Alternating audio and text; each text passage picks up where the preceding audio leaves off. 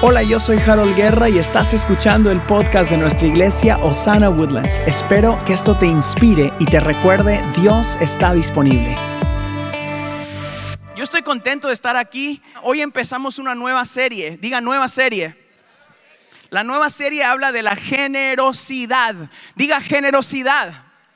Mire qué bonito esto que hicieron estos chicos acá. Yo les dije, eh, me preguntan ellos usualmente eh, que, que, de qué voy a hablar o de qué se trata la serie. Y puse una llave y le dije una llave porque la generosidad abre las puertas de la bendición. Ahora usted entiende esto, ¿verdad? La generosidad es una llave. Diga llave. Y esta generosidad va a abrir las puertas de bendición para su vida. Yo creo que Dios está mandando gente generosa a esta casa. Mire, no pudiéramos hacer todo esto sin sudar y su generosidad financieramente. Mucha gente está siendo generosa con su tiempo, con su talento. Estos que mira usted con cámaras y este que mira aquí arreglando esta cosa que está arreglando aquí. Eso es generosidad. Desen un aplauso. Ustedes son una iglesia generosa. Dios es generoso. Diga conmigo, Dios es generoso.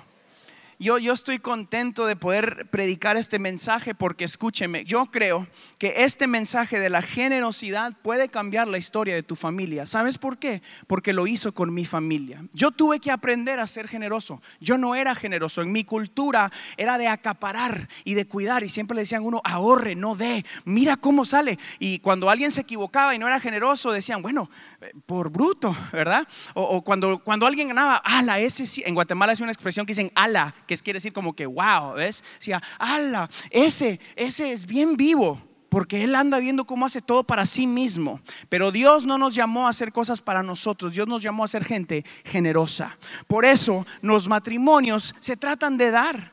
Por eso en la iglesia damos, por eso donamos nuestro tiempo, por eso donamos todo. Es más, Dios mismo dio antes de que usted y yo fuéramos salvos. Dios dio a su Hijo. Él fue generoso con nuestra salvación. Qué bueno que se emocionaron cuatro. Dios es generoso y fuimos llamados a ser generosos como Dios. Mire lo que dice, este, eh, leí una estadística cuando estaba estudiando yo esto y escuche esto. Hay más de 500 versos en la Biblia sobre la oración, más de 500 versos sobre la fe y hay más de 2000, 2000 versos en la Biblia que hablan de posesiones y dinero. ¿Sabe por qué? Porque Jesús dijo esto y usted lo ha escuchado muchas veces. Lo escuchó muchas veces. Donde está tu tesoro, está tú. ¿Y qué quiere Dios? Nuestro cora. Entonces Dios no está detrás de tu dinero, Él está detrás de tu corazón, pero sabe que hay una línea o hay un, lazo amarrado en tu billetera que llega al corazón. No se ha dado cuenta ahorita de la ofrenda, si se da cuenta, hay unos que están risa y risa cuando digo hace la ofrenda. Eso es porque les jala las pitas del corazón, digo yo. Pero hay unas pitas o hay, unas, hay unos hilos que amarran la billetera al corazón. Por eso Jesús dice, donde está tu tesoro, está tu corazón. Se da cuenta que no dice, donde está tu corazón, ahí está tu tesoro. ¿Sabe por qué yo le digo? Yo, yo, me, yo tuve un debate dentro de mí mismo. Les digo, les conté la semana pasada que yo hablo conmigo mismo muchísimo. O sea, me miro al espejo y digo mí mismo y empiezo a hablar. Y, y esta semana pregunté, ¿será que debería yo de enseñar sobre la generosidad y después recibir la ofrenda? ¿O será que recibimos la ofrenda y luego enseño de la generosidad? Ese era el debate dentro del pastor Harold. Bienvenido a mi baño en el espejo mirándome, ¿verdad? Y, aprendí una cosa, que la Biblia dice esto. La Biblia dice, donde está tu tesoro, ahí está tu corazón. O sea, tesoro, el, corazón sigue al tesoro, no el tesoro al corazón. ¿Está conmigo? Yo sé que tengo su corazón porque usted ha estado aquí, ¿verdad? Entonces ahora es parte de que la iglesia y, y el reino de Cristo, aquí donde usted esté, tenga su tesoro también. Y su tesoro no solo estoy hablando de dinero, estoy hablando de su tiempo, de su talento, de su familia. Yo atesoro a mis hijos con todo mi corazón. Ellos son mi tesoro. Usted tiene hijos o familia o alguien que ama. Ellos también son su tesoro. Dios quiere tu tesoro. Diga tesoro. Eso es lo mejor de usted. Así que vamos a entrar en algo que yo le llamo un estudio y este estudio de la generosidad creo que va a abrir las puertas de los cielos a favor de cada uno de nosotros. ¿Cuántos quieren que Dios sea generoso con ellos en esta semana? Yo necesito al Dios de la generosidad en mi vida, ¿verdad? Mire, abra su Biblia si tiene Biblia, si no, creo que lo vamos a poner acá. Y el primer punto yo, yo, yo le llamé, debemos poner a Dios primero en nuestra vida. Diga Dios primero. No, dígalo bien, Dios es primero. La Biblia nos dice en el, eh, en el, libro de Éxodo, en el capítulo 13, dice el versículo 1, mire lo que está pasando aquí. El Señor habló con Moisés y le dijo, esto es una plática entre Dios y Moisés conságrame el primogénito de todo vientre. Míos son todos los primogénitos israelitas y todos los primeros machos de sus animales. Esos eran sus tesoros. Luego saltemos al versículo 12 y mire lo que dice. Él se, le dedicarán al Señor el primogénito de todo vientre y todo primer macho de su ganado, pues estos le pertenecen al Señor. ¿A quién le pertenecen? El primogénito de una asna podrá ser rescatado a cambio de un cordero. El cordero era el animal que significaba algo limpio, algo puro, el asna no, ¿verdad? Eh, pero si no está si no se rescata, se le quebrará el cuello, o sea, habrá muerte para ese animal que era impuro. Todos los primogénitos de ustedes o de sus descendientes deberán ser rescatados. Ok, el ejemplo es este. Si eres pastor de ovejas o si eras pastor de ovejas, tenías que sacrificar el primogénito. ¿Verdad? O la primera, lo primero que nacía tenía que ser sacrificado y, de las ovejas. Y para recuperar o para rescatar el animal que era impuro, tenían que matar un cordero, no al animal impuro. Alguien mira una foto que se parece a algo que nos pasó a nosotros hace dos mil años, ¿verdad? y había que sacrificar un cordero para que lo que era impuro fuera purificado, ¿verdad? Cuando Adán y Eva pecan en el Edén, allá atrás, el pecado entra al hombre y ustedes y nosotros éramos como ese animal que necesitaba de un cordero que rescatara. Y tuvo que haber un Dios generoso que mandaba ese cordero para rescatarte a ti y a mí. Gracias a la generosidad de Dios, hoy tenemos salvación eterna. Nuestro generoso Dios mandó el cordero a que tú y yo, para que tú y yo fuéramos rescatados en un, alguien que aplauda bien si vamos a aplaudir, vamos. Había un cordero que fue sacrificado. Está conmigo, ¿verdad? Por eso a mí me gusta empezar desde ahí atrás, porque hay mucha gente que me dice, bueno, Harold, el diezmo es de la ley. Y, la ley, yo le estoy enseñando, esto es antes de la ley. ¿Está conmigo? Este, este principio fue antes de la ley. Me encantaría tener un debate o hablar con alguien si tiene una pregunta sobre eso, porque esto es antes de la ley. ¿Ok? El Señor estaba dando lo primero, el diezmo, ¿ok? Para, para santificar. Y luego Jesús viene y hace lo mismo para que nosotros pudiéramos ser purificados. Lo limpio debía ser sacrificado y todo lo demás podría ser redimido. Usted y yo, cuando venimos a Jesús, recibimos la redención a través de la muerte y resurrección de Cristo Jesús. Ahora usted ya no necesita un cordero físico que muera y sea sacrificado. Ahora nosotros recibimos la generosidad de Dios que tarda una eternidad. Ese es el Dios generoso por el quien aplaudimos y cantamos y por el cual armamos todo esto, porque Dios para usted y para mí nos trajo redención. ¿Está conmigo? Jesús fue el diezmo de Dios para nosotros. Por fe antes de que fuésemos salvos. Escuche bien, quiero que entienda esto, porque vamos a aprender en esta serie sobre la generosidad de Dios y cómo Dios nos llamó a nosotros a ser generosos y eso cómo va a causar que usted sea bendecido en cada área de su vida. Escúcheme bien, Jesús fue el diezmo de Dios para usted y para mí. ¿Se acuerda que él dice la Biblia que Jesús era el primogénito, el único, su único y suficiente Salvador, dice la gente, ¿verdad? Era el primer hijo. Y a causa del sacrificio del cordero, la cosecha es que todos nosotros ahora somos hijos del Dios Todopoderoso. El Señor sacrificó, Dios sembró algo para cosecharlo a usted. ¿Están conmigo? ¿Están entendiendo, verdad? Quiero que me entienda esto quiero que me entienda esto. Esto es algo que, requiere que nos, que nos que concentremos en lo que Dios hizo. Porque yo quiero que usted entienda que el diezmo y la generosidad no tienen nada que ver con una iglesia o un pastor y todo que ver con el carácter de Dios. Diga carácter.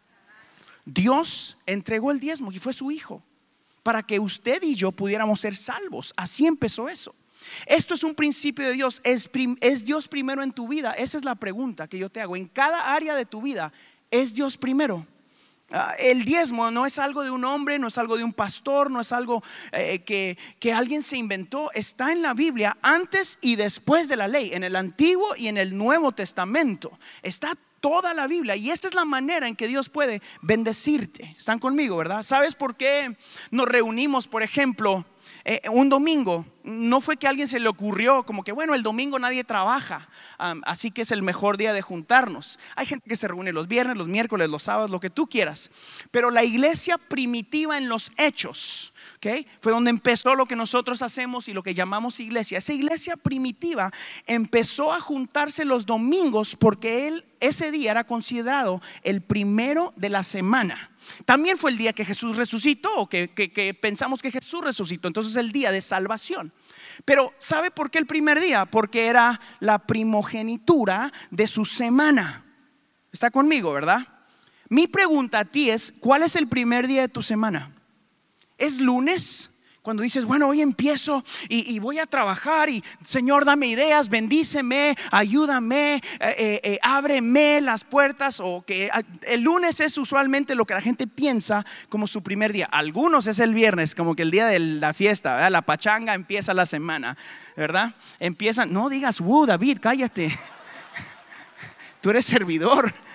Tenemos un equipo de disciplina, si no necesito uno. Pero para algunos su semana empieza el viernes, cuando empieza la fiesta, ¿verdad? Mi pregunta es, ¿cuándo empieza tu semana? ¿Qué consideras tú como lo primero en tu vida? La primera hora de tu día, el primer hola, ¿a quién se lo das?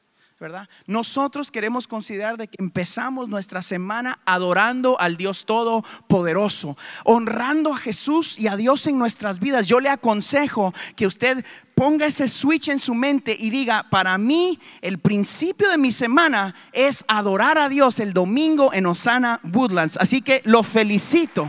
Bienvenido a la primogenitura de su semana. Llegó a un buen lugar. Dígale a alguien, te felicito. Dígale, te felicito, lo lograste.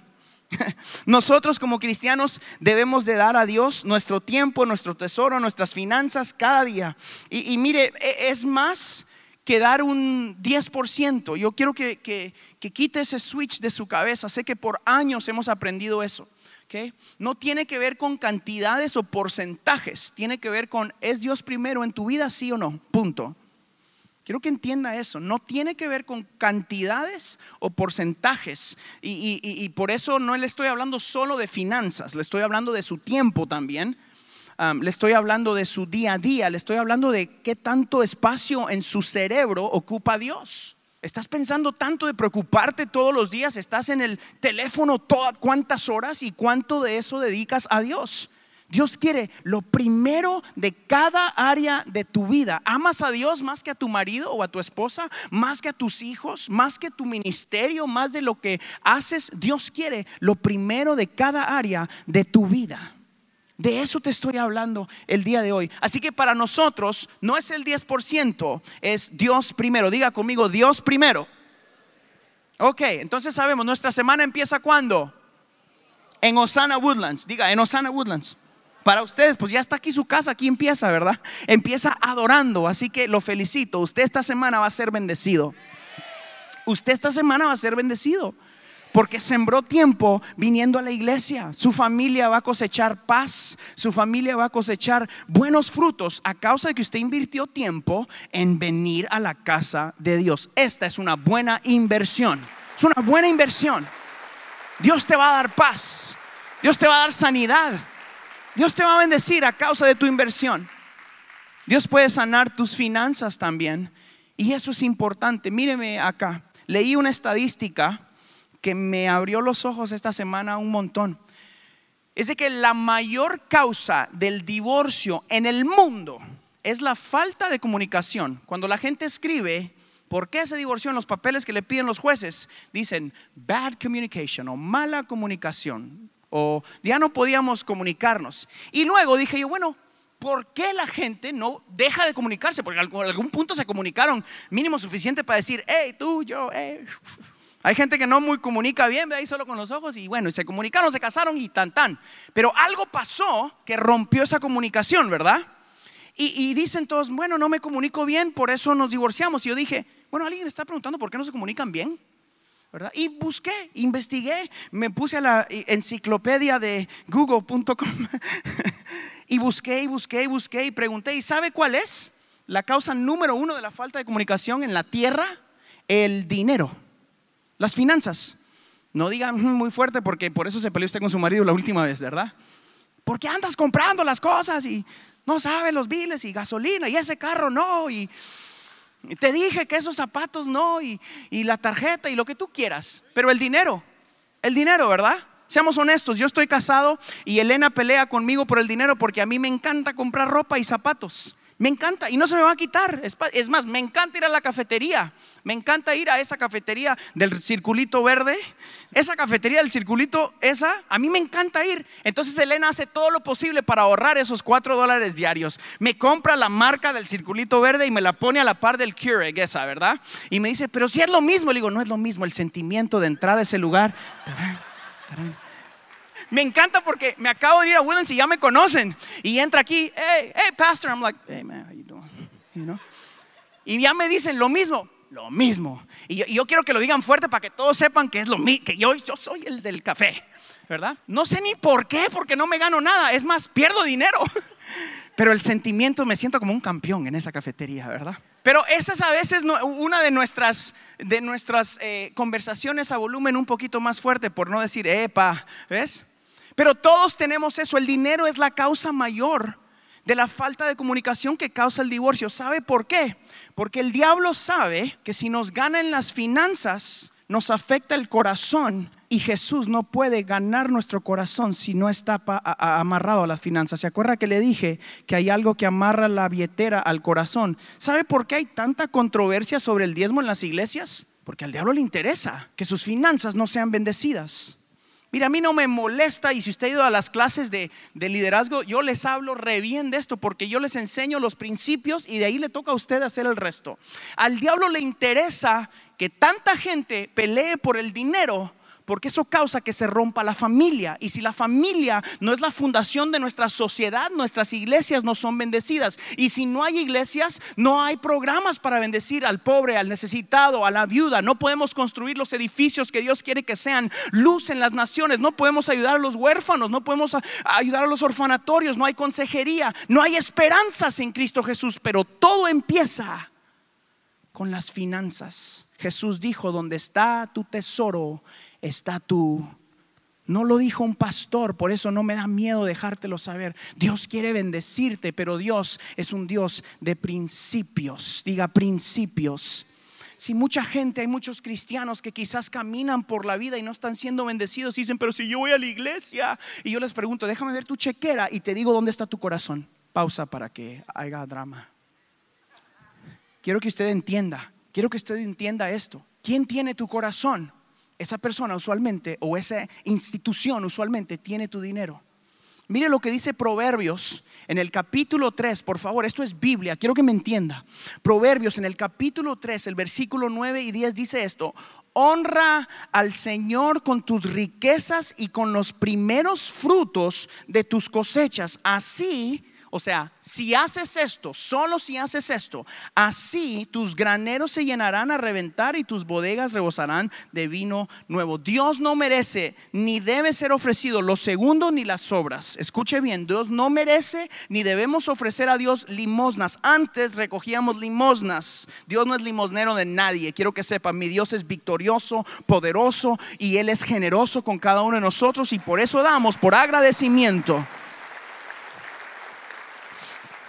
Ok, ahora sí, aquí viene una buena. Saque su celular y esta línea la va a apuntar y la va a leer esta semana, de verdad. O un lapicero, apunte esto. Yo necesito que usted entienda esto próximo que le voy a decir, porque esto es importantísimo para mí y esto cambió la historia de cómo yo corro mis finanzas. Escuche esto, dice, el dar, escuche bien, el dar no activa la bendición, la honra activa la bendición. Escriba eso, por favor.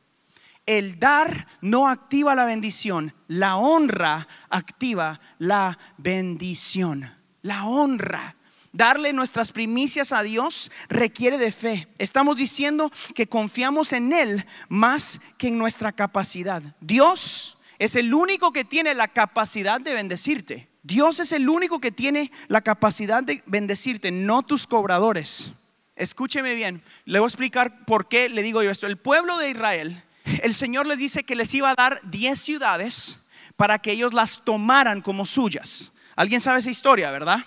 La primera ciudad que ellos tomaron se llamaba Jericó. Diga Jericó.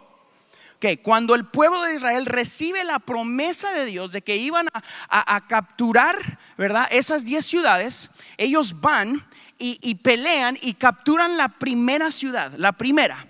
Y el Señor les da una instrucción, le dicen todo el oro, toda la plata y todo lo que captures en esa ciudad es de la casa de Dios, me lo vas a dar a mí. Entonces el pueblo se lo da al Señor y después de entregar eso, hay una historia ahí donde alguien se roba un poquito y esa gente termina muriéndose, el Señor no los bendice, pero eso lo, aprendemos en la serie, ahora se los voy a enseñar. Pero, pero lo que le quiero decir es que la honra de darle a Dios la primera ciudad les causó a ellos que pudieran capturar las nueve. Mi pregunta fue, ¿por qué Dios no les dio diez ciudades y les dijo, denme una? ¿Por qué no? ¿Se ha preguntado usted algo así? O sea, yo le digo, en esas conversaciones me pregunto un montón. Digo, bueno, ¿por qué no hubiera sido más fácil, Dios, ¿verdad? Darles diez ciudades y decirle, recuérdate, la primogenitura o el diezmo es mío. Porque, ¿sabe por qué no? Porque eso requeriría de mucha menos fe. En tu vida, para que la bendición se active, tienes que honrar a Dios con tu fe. Hay mucha gente que dice, al tener, cuando yo tenga, voy a ser alguien generoso y dadivoso. Nunca vas a tener. Nunca. Porque es un principio de Dios. Vas a tener suficiente por misericordia. Yo no te estoy hablando de salvación. Vas a llegar al cielo, porque sí vas a llegar al cielo. Pero raspadito, digo yo. Pero la honra a Dios, la honra a Dios con tu tiempo, con tu talento. Y hoy estamos hablando de tus finanzas. Diga finanzas. Les dije que en la Biblia hay más de dos mil versículos que hablan de las finanzas y posesiones. Por eso a mí no me preocupa hablar de eso porque es bíblico. ¿Ok? Habló más de las finanzas y posesiones Jesús que de la fe o que de la oración. La gente dice, ora para que Dios te bendiga. No, no, no, no. Sigue los principios y Dios te bendice. Después oras también para ver a dónde Dios te está guiando a que bendigas gente. Dios te bendice para que seas generoso. No te bendice solo porque sí. ¿Ok? Entonces el pueblo de Israel toma este concepto de entregar la primera ciudad y luego capturan las otras nueve. En tu vida las primicias son de Dios y luego Él abre las ventanas de los cielos. Hay gente que está orando por una promesa o tratando de recibir una bendición por muchos tiempos y Dios tiene la promesa, tiene las nueve ciudades para darte, pero no te las da hasta que entregues la primera. ¿Alguien me entendió eso, verdad? Dios quiere bendecirte, pero tienes que seguir el principio.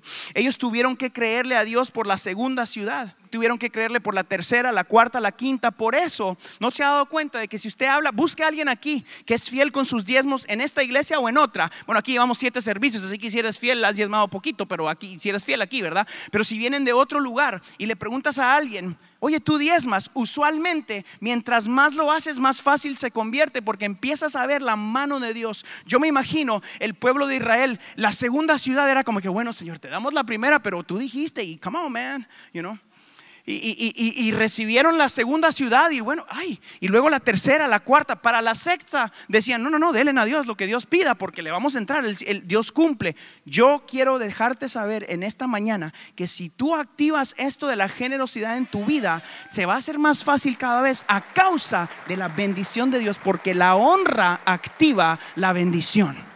La honra activa la bendición. Es honra Sabes, la pregunta es, el pueblo tenía una, promesa, Israel tenía una promesa de, capturar ciudades, ¿verdad?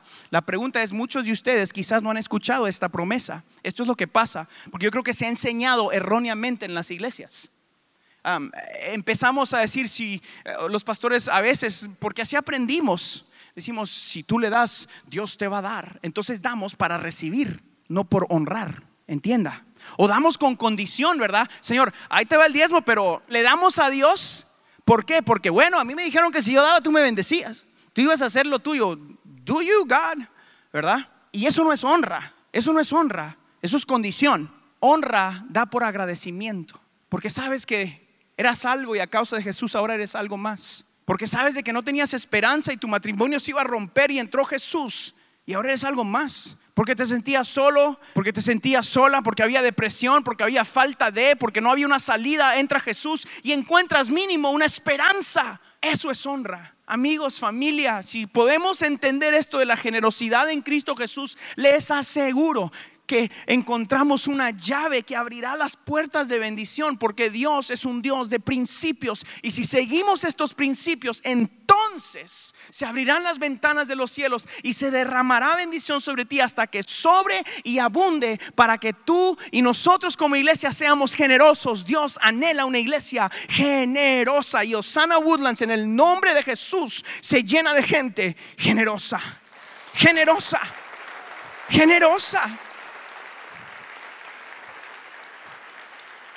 Ok, seguimos. Biblia, Biblia.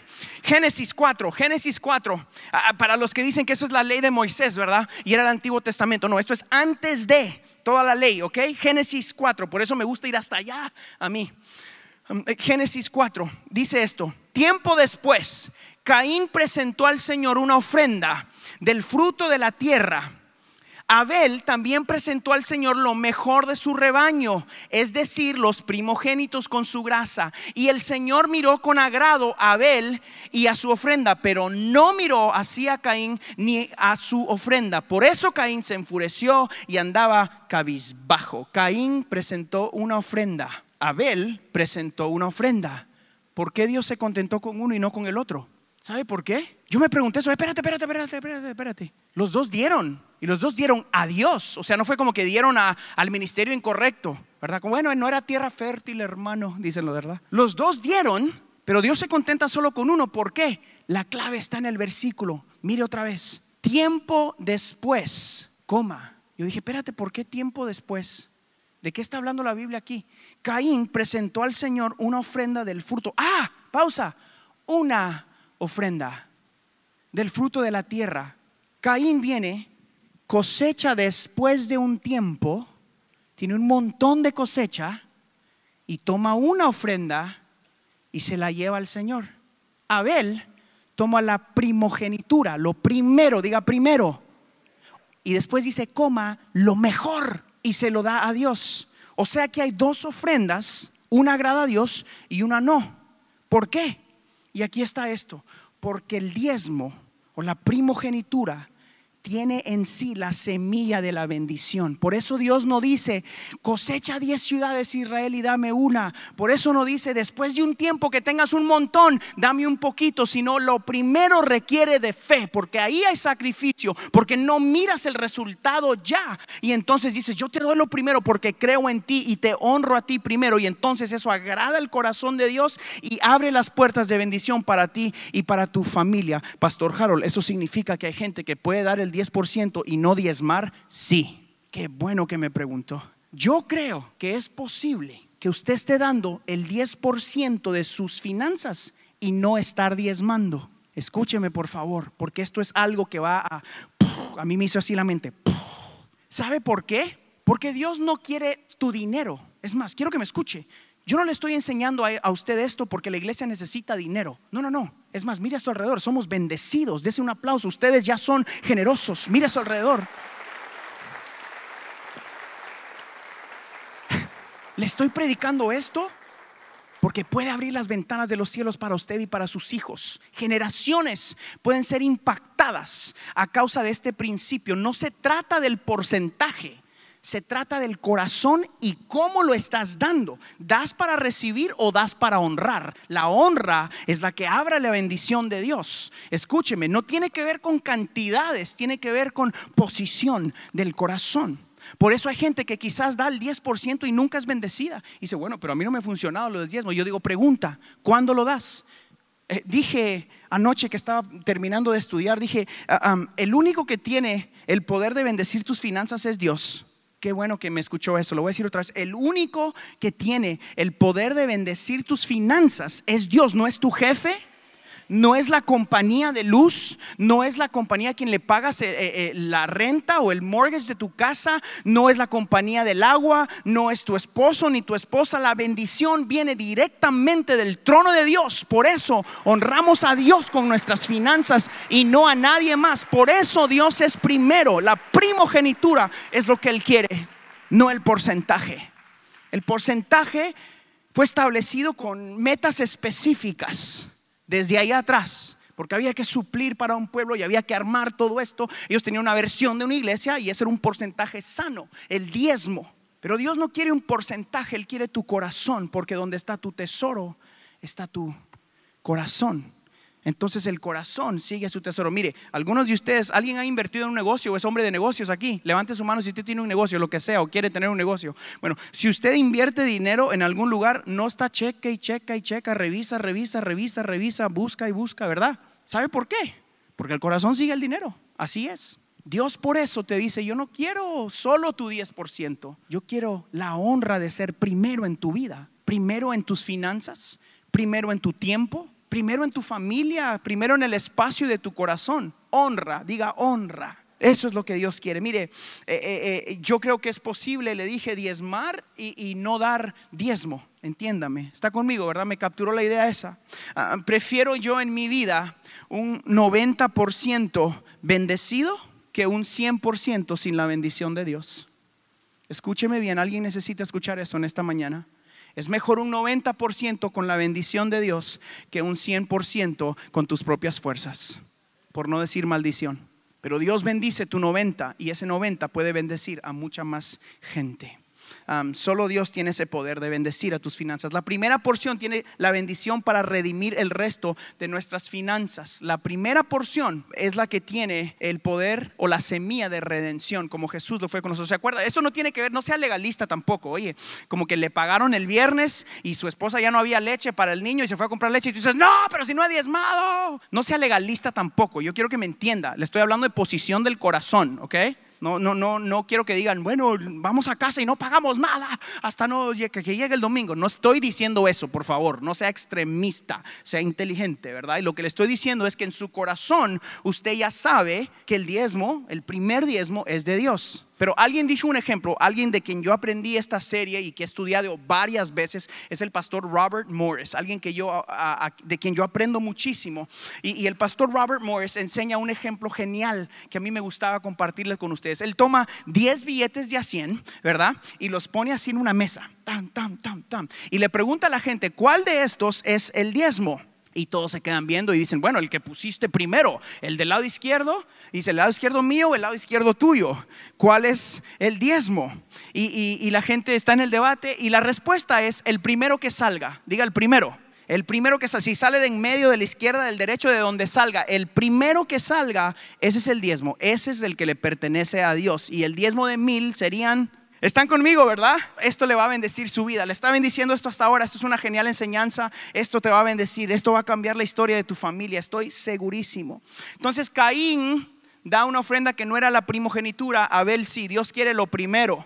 El diezmo debe de ser primero. La primera porción es la que tiene la bendición. Jericó fue la primera ciudad, les dije, ¿verdad? Que tenía eh, la semilla de la bendición para que ellos pudieran agarrar las otras nueve ciudades. Un ejemplo bíblico más, cuando Dios le pide a Abraham, ¿se acuerda Abraham?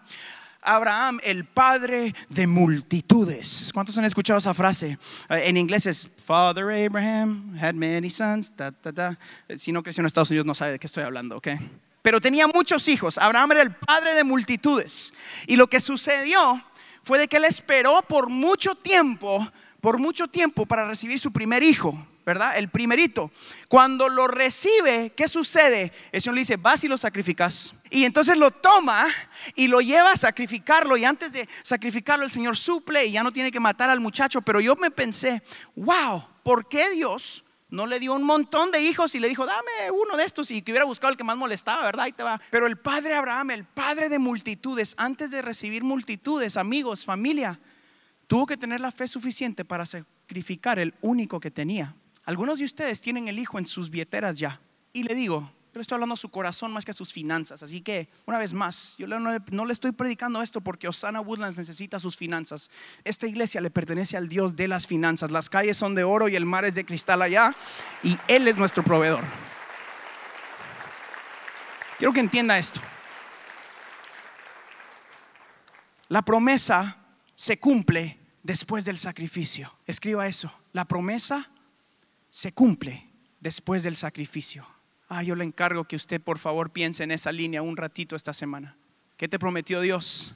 ¿Cuál es tu promesa? Yo sí sé y por eso empecé una iglesia. Por eso dediqué mi vida entera a esto.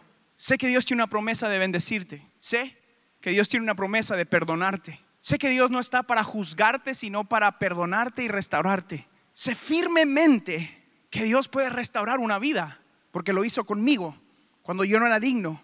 Sé que Dios puede romper la depresión y la soledad porque yo lo he sentido. Sé que Dios tiene poder sobre la ansiedad porque yo a veces todavía lucho con eso. Puedo ser honesto como pastor. Sé que Dios usa a alguien que se siente incapaz porque a veces yo me siento demasiado incapaz para hacer esto. Sé que Dios es de segundas y terceras oportunidades porque yo he necesitado segundas y terceras oportunidades. Sé que Dios quiere bendecir tus finanzas porque mis finanzas cambiaron a causa de darle a Dios. Por eso, damas y caballeros, amigos, familia, Osana, sé que Dios cumple milagros, porque este sueño empezó hace ocho años y hoy tú eres el sueño de Dios para este lugar. Tú estás en el lugar perfecto, en el momento adecuado para que tus finanzas y tu familia cambien por siempre, por siempre. Pero la promesa se cumple después del sacrificio.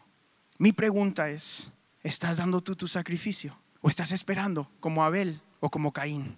¿Cuál de los dos? Escribí esto y lo quiero leer como lo escribí. Mi corazón es que usted viva no el día a día, sino que viva de gloria en gloria. Mi corazón como pastor es que cada persona en nuestra iglesia viva de gloria en gloria, una vida generosa con su tiempo, con su talento, con su tesoro. Mire bien esto, y yo creo que nuestra iglesia va a romper eso. Estas estadísticas a mí me sacaron, me explotó la cabeza una vez más. Y es que menos del 20% en Estados Unidos de las iglesias anglo diezman. Menos del 20% de la gente en las iglesias. En las latinas, alguien me dijo, no sé si esto está bien o no, es 2.7%. Y así aún Dios hace lo que está haciendo. Así aún sucede todo esto. ¿Sabe por qué? Porque hay corazones generosos que deciden, este mensaje necesita seguir siendo predicado. Alguien lo tiene que predicar y mi corazón, mi corazón va a honrar a Dios. Escúcheme bien, llevamos siete servicios el día de hoy y en los siete servicios más de 80 personas han aceptado a Jesús como el dueño y señor de su vida. Esas son 80 almas que gracias a un corazón dadivoso, a un corazón generoso, nunca serán los mismos, jamás serán los mismos porque Dios todavía es generoso con su iglesia y les da salvación y les da restauración y puede usarte a ti y tus finanzas para cambiar la historia historia de una familia, de un niño, de una niña, de un esposo, de una esposa, de alguien que se sentía solo y ahora tiene una familia en Cristo Jesús. Damas y caballeros, tus finanzas tienen el poder de cambiar la eternidad de alguien. De alguien. Por eso me apasiona a mí tanto esto. Porque la iglesia no necesita tu dinero, necesita tu corazón. Que te enamores de las almas tanto, que no te importe tanto eh, la luz, el agua, la casa, los viles, todo eso, sino que te importe. Hay almas que se van a ir al infierno si no hago yo mi parte. Y algunos de ustedes necesitan dar por agradecimiento. Porque tu familia o tus hijos quizás estaban perdidos. Y vino Jesús a través de un pastor, un misionero, de alguien que te habló de este mensaje de esperanza y cambió la historia de tu familia para siempre, porque la promesa es sí y para siempre. Algunos de ustedes dan por agradecimiento. Yo como pastor no predico esto porque necesitamos, quiero que usted sepa eso. Predico esto porque tú lo necesitas. Tú lo necesitas. Tú lo necesitas. Predico esto porque me importa a cada uno de ustedes. Es más, he aprendido a amarlos. Amo la visión que Dios nos ha dado con todo mi corazón. Amo tu familia. ¿Sabes por qué? Porque he clamado por tu familia. Amo tus hijos. Amo tu hermano o tu tía que no está en este lugar. Aprendí a amarlos con todo mi corazón desde hace seis años que empezamos a planificar y ocho cuando Dios puso esto en mi corazón y hace siete servicios que empecé a mirarle las caras. Aprendí a amarlos con todo mi corazón como pastor de esta iglesia porque esto es el plan de vida que Dios tenía para mi esposa y para mis hijos y vamos a hacer esto hasta que Dios nos dé fuerza declarando Dios salva, Dios sana, Dios restaura, Dios está disponible para esta tierra, Dios está disponible disponible para esta tierra. Dios está disponible, damas y caballeros.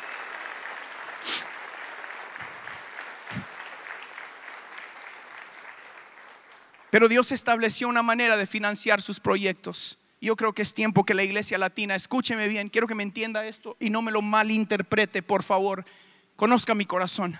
Creo que es tiempo que la iglesia latina deje de vender tacos y tortas. Y hay gente que lo hace y es bendecida por medio de eso.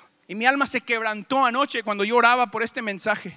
Creo que la iglesia latina ha sido el hijo adoptado por mucho tiempo, especialmente en este país. Y nosotros no somos hijos adoptados, somos hijos de un rey.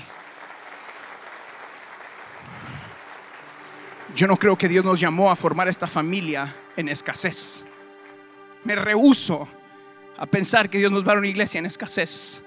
Es más, yo sueño con los mejores edificios yo sueño con la mayor cantidad de mujeres y niños entrando a un lugar que tiene la mejor tecnología, que tiene las mejores pantallas, luces, porque mi Dios nos prometió lo mejor. Yo sueño con tus hijos predicando en un altar como este. Yo sueño con tus nietos predicando allá con los niños. Yo sueño con nuestros hijos jugando en gimnasios deportivos que son nuestros y nosotros prestamos al mundo, no andamos rentándonos. Yo sueño firmemente con una iglesia en español, latinoamericana, que puede bendecir al mundo anglo y armar nuestro servicio en inglés y bendecir de esa manera también. Creo firmemente que Dios nos trajo a esta tierra a ser de bendición y no a pedir, sino a prestar en el nombre de Jesús. Mi familia y tu familia es una familia generosa. Tú eres generoso en el nombre de Jesús. Somos gente generosa. Declare eso en su vida. La generosidad lo va a bendecir para ser de bendición. No la cantidad de dinero. No la cantidad de dinero. La generosidad. No más trabajar. Eso funciona. Hágalo. Trabaje fuerte. Sea fiel. Pero mejor sea generoso. Bendiga a alguien, bendiga a la iglesia, cumpla los principios de Dios y de esta manera, damas y caballeros, todo va a cambiar.